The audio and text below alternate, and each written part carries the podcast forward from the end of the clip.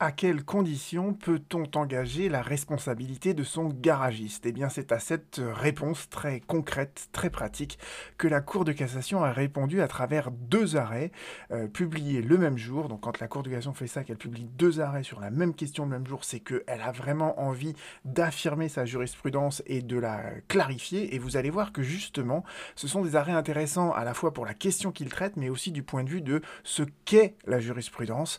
Euh, et ce sont des arrêts arrêts qui sont intéressants à plusieurs titres. Donc voyons tout de suite ce qui nous disent ces arrêts. Euh, donc la Cour de cassation, on est dans un arrêt très classique de cassation. Donc on a une, une, structure avec un visa qui se situe ici, un chapeau dans lequel la Cour de cassation nous donne sa solution, et ensuite quelque chose d'assez intéressant qui est, euh, assez récent dans la Cour de cassation, c'est en fait ce qu'on appelle la motivation développée. Maintenant, la Cour de cassation, elle explique ses raisonnements. Euh, avant, pendant deux siècles, elle faisait exactement l'inverse. Avant, pendant deux siècles, elle utilisait en fait le principe de l'économie de moyens. Euh, l'économie de moyens, c'est, ça consiste en fait à rédiger des arrêts avec le moins de mots possible, faire les arrêts les plus succincts où il y a juste le chapeau et dans le chapeau, on essaye d'utiliser les phrases les plus euh, voyez, les plus ramassés, avec parfois des phrases un peu compliquées à lire, mais euh, voilà, on condense. Et là maintenant, la Cour de cassation, elle fait l'inverse. Elle explique. Et c'est intéressant de comprendre pourquoi elle explique. Et eh bien en fait là, elle nous dit, voilà, euh, et, c'est pour ça aussi que l'arrêt est très intéressant, c'est qu'elle rappelle toute l'évolution de sa jurisprudence depuis 1994. Et je trouve que c'est intéressant parce qu'en droit des obligations, on a eu une, une espèce de vague qui est en train de retomber. C'est-à-dire que dans les années 90, on a euh, la Cour de cassation, elle a trouvé dans plein de contrats et notamment le contrat euh, avec un garagiste, euh, dans les contrats de vente, dans les contrats de bail, dans, le contrat de travail, hein, elle a trouvé des obligations de résultat. L'obligation de résultat, c'est quoi? Ça veut dire que quand vous allez voir votre garagiste, que vous lui demandez de réparer telle chose sur votre voiture, eh bien, le résultat, il doit être atteint. Si le résultat n'est pas atteint, la responsabilité du garagiste, elle est automatique. Et la seule condition à laquelle le garagiste peut échapper à sa responsabilité, c'est d'arriver à rapporter la preuve d'un cas de force majeure.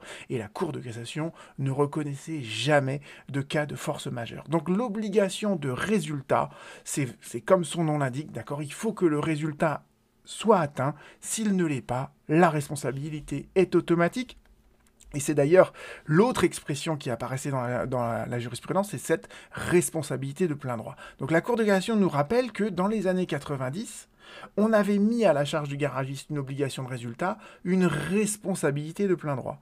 Mais en même temps, dans certains arrêts, on a dit cette obligation de résultat, elle emporte présomption de faute et présomption de causalité entre la faute et le dommage.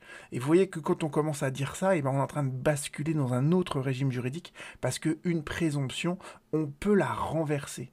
Donc si on admet que c'est une présomption et qu'elle peut être renversée, c'est qu'on n'est déjà plus dans une obligation de résultat, puisque l'obligation de résultat, elle est de dire si le résultat n'est pas atteint, la responsabilité est automatique, la responsabilité est de plein droit. Donc vous voyez que ces arrêts de 98, de 97, ils commencent à semer un trouble.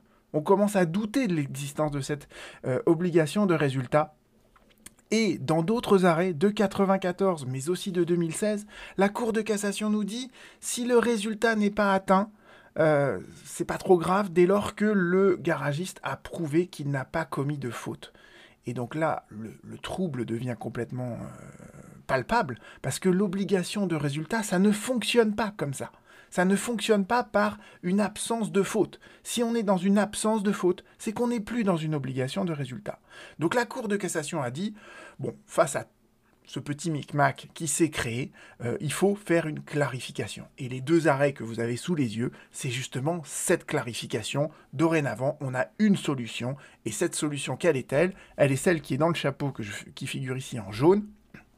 Et la Cour de cassation nous rappelle que la responsabilité d'un garagiste, c'est une responsabilité pour faute. D'accord?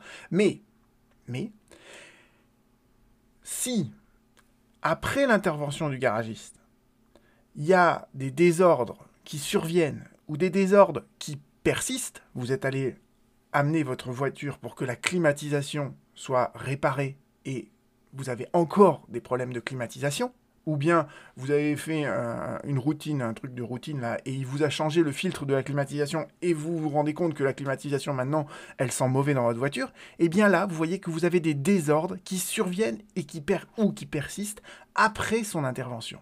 Et dans ces cas-là, la Cour de cassation nous dit, eh bien, dans ces cas-là, la faute du garagiste et le lien de causalité entre cette faute et le désordre, ils, sont présumés. Et en fait, une présomption de faute et une présomption de lien de causalité, qu'est-ce que c'est concrètement? Eh bien, c'est juste une inversion de la charge de la preuve. Ça veut dire que le client, la seule chose qu'il doit prouver, c'est l'existence de ces désordres qui sont apparus ou qui ont persisté après l'intervention du garagiste. Et vous voyez que ça, c'est une preuve qui est facile à rapporter. En revanche, ça serait beaucoup plus difficile pour le client, surtout quand il ne connaît rien euh, au fonctionnement d'une voiture, de prouver que le garagiste a fait une faute.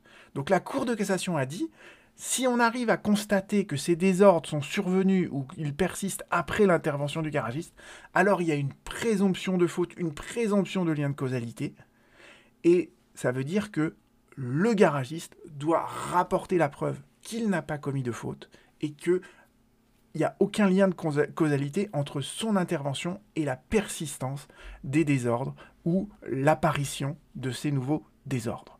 Et là, en l'occurrence, euh, donc c'était deux arrêts. Euh, donc je vous ai mis en fait les deux solutions de la Cour de cassation sous forme de tableau, euh, les deux arrêts de la Cour d'appel. Dans le premier arrêt de la Cour d'appel, la Cour d'appel avait dit bah il n'y a pas de responsabilité du, garagiste pour cette histoire de climatisation parce qu'on n'arrive pas à établir en fait que la défectuosité de cette climatisation est liée à son intervention. Et la Cour de cassation dit non non non non non c'est pas au client de rapporter la preuve que le garagiste a mal fait son travail, parce que c'est une preuve qui est extrêmement difficile à rapporter, et très honnêtement, euh, qui sait comment fonctionne une climatisation à part un garagiste?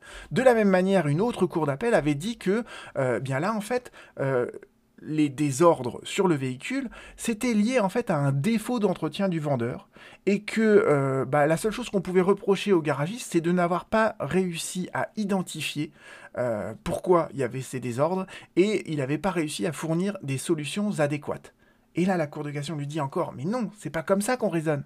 Parce que là, vous avez clairement même mis en évidence que le garagiste n'avait pas proposé des solutions Donc la Cour de cassation, elle casse ces deux arrêts en disant, avec ce que vous venez de, juger, eh bien en fait, il y a bien ce mécanisme de la présomption qui s'enclenche, et donc c'est au garagiste de rapporter la, preuve d'une absence de faute de sa part et la preuve d'une absence de lien de causalité entre son intervention et les désordres qui, sont, euh, qui ont persisté dans un cas. Euh, dans les deux cas, d'ailleurs, ils ont persisté. Voilà. Donc, je trouve que c'est des arrêts très intéressants qui vous montrent, en fait, cette évolution du droit des obligations dans les années 90 où on a trouvé des obligations de résultats un peu partout. Et puis, en fait, le soufflet, il est retombé et on a dit, bah non, euh, une présomption de faute, c'est pas mal. Et ça vous fait, voilà, ça vous fait aussi comprendre l'intérêt du mécanisme de la présomption qui, concrètement, aboutit à une inversion de la charge de la preuve. À bientôt.